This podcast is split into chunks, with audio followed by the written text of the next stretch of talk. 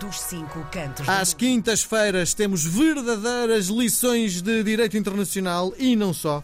Temos uh, o grande conhecedor também no movimento uh, do entretenimento. Estou a falar de Ricardo Castanheira, provavelmente uma das figuras mais emblemáticas neste momento já no centro da Europa, Bruxelas. Uh, durante muito tempo foi representante da, da, da representação portuguesa em Bruxelas, da União, e agora está ligado ao entretenimento, está, é, é vice-presidente da Sony Internacional, mas acima de tudo é meu amigo e sabe imenso e é sempre um prazer conversar com o Ricardo. Hoje acho que até fui comedido na forma de o lançar. Bem-vindo, Ricardo. Olá, Miguel. Poderíamos ficar só pela última parte do seu amigo, Pronto, que era okay. mais rápido. Sim. e, enfim, de contas, é o mais importante. Sim. Miguel, aqui estão 9 graus. Pois. O inverno está, está em Bruxelas, Miguel, e Sim, chove. sim, sim.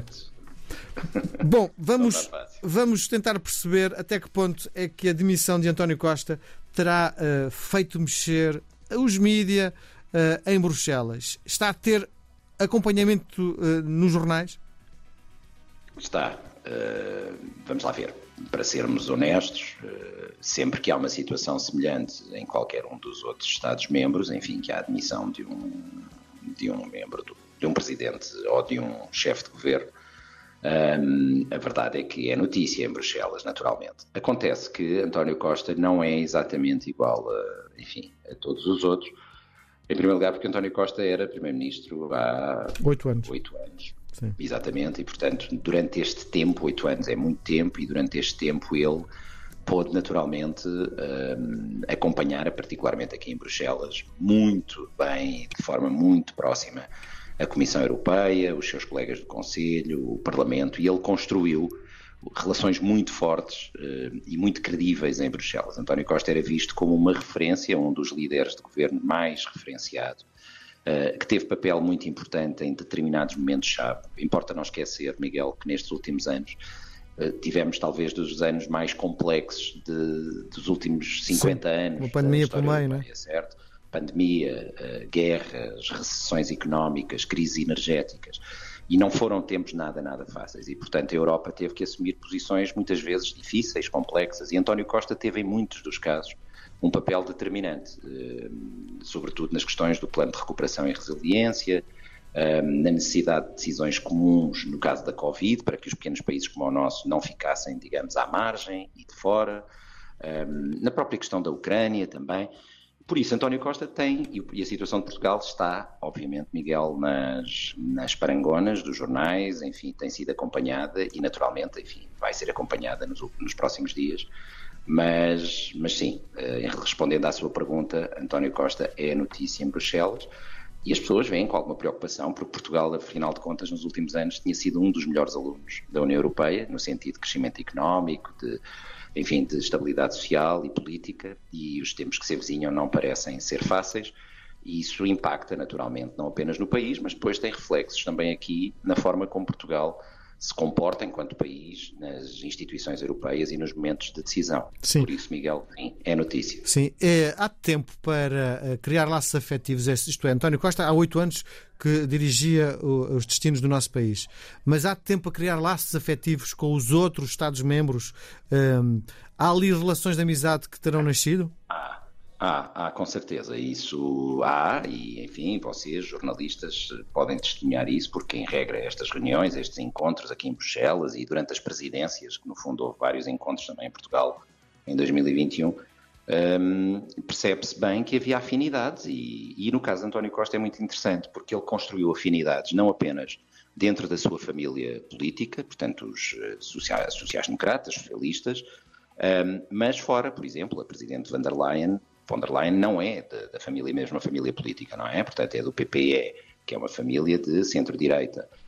Um, o, o anterior Presidente da Comissão, Juncker, também não era socialista e ele também tinha uma relação muito próxima. O caso de Macron, que é eh, também centro, centro-direita, não é da família de António Costa e é sabido que tem uma relação próxima com ele. Um, a própria Angela Merkel, anterior chanceler alemã, tinha uma relação próxima com Costa e não era. da- Ou seja, António Costa, de facto, por isso também é uma referência e por isso tão falado, conseguiu construir pontes E isso no âmbito europeu é de facto muito, muito importante, Miguel, porque Sim. não é fácil colocar 27 a remar para o mesmo lado, não é? Muito por isso bem. precisa de referências. Sim. António Costa acabou por ser uma dessas referências e as pessoas naturalmente estão preocupadas com a sua saída. Sim, olhando para a atualidade a desenvolver em Bruxelas junto da União, uh, Bruxelas está a investigar o TikTok e pede informações à AliExpress sobre a lei dos serviços digitais.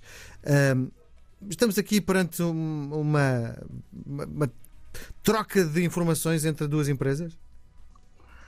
Não, vamos lá ver, vamos situar. Primeiro, já falámos disto Sim. em outras circunstâncias.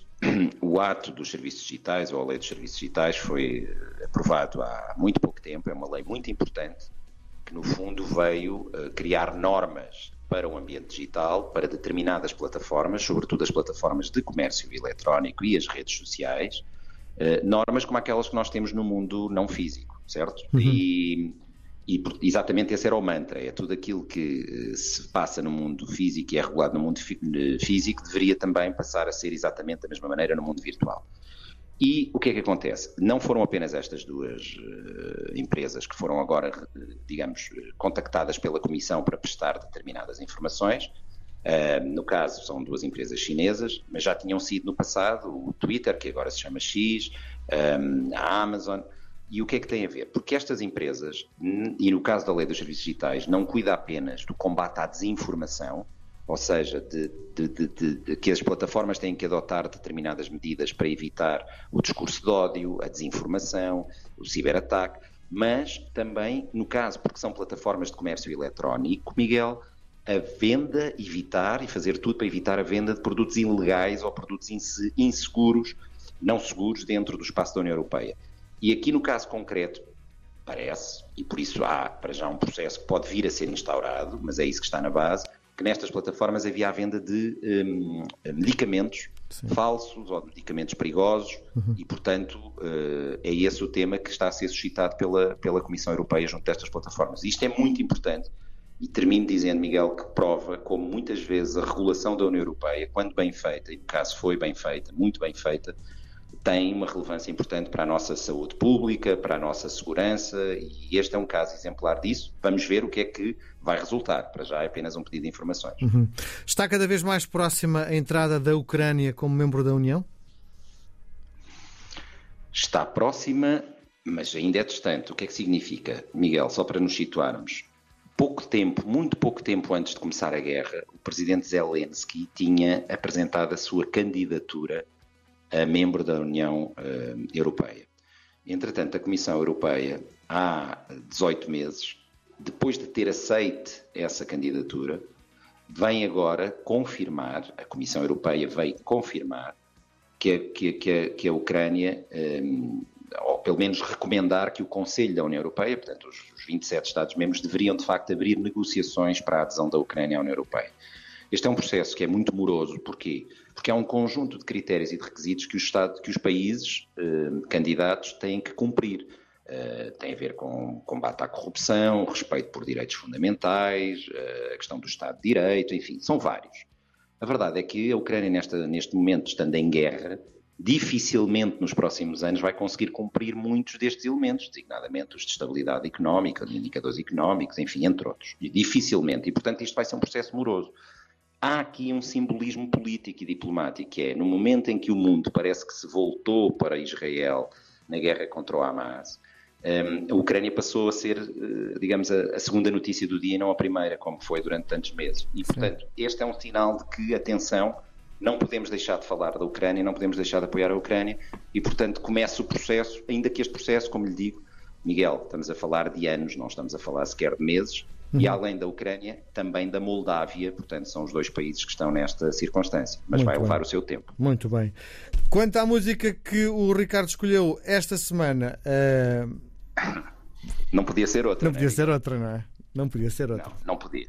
Não podia ser outra, e portanto a música é dos Beatles, chama-se Now and Then.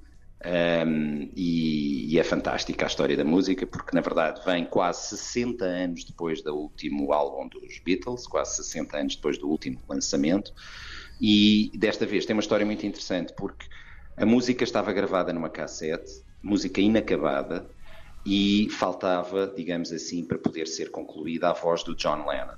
A verdade é que com ferramentas de inteligência artificial foi recriada a voz de John Lennon e com isso concluída a música e esta música, digamos, é lançada por, no fundo, três componentes de, dos Beatles que vivem, que estão vivos, com as suas vozes originais e com a voz do John Lennon produzida artificialmente. Isto prova que a inteligência artificial é muito importante para a criatividade, mas neste caso, Miguel, e quero passar esta mensagem, houve o consentimento dos artistas, o envolvimento dos artistas. Eles vão ser remunerados por esta criação. Sim. Não como em tantos outros casos, em que a inteligência artificial é usada sem o consentimento dos artistas, sem que eles saibam, sem que eles venham a ser remunerados. Este é um caso bom de tecnologia ao serviço da música e ao serviço da criatividade. E é uma música fantástica. Sem dúvida. Grande abraço, até para a semana, Ricardo. Um abraço, Miguel, até para a semana. Obrigado.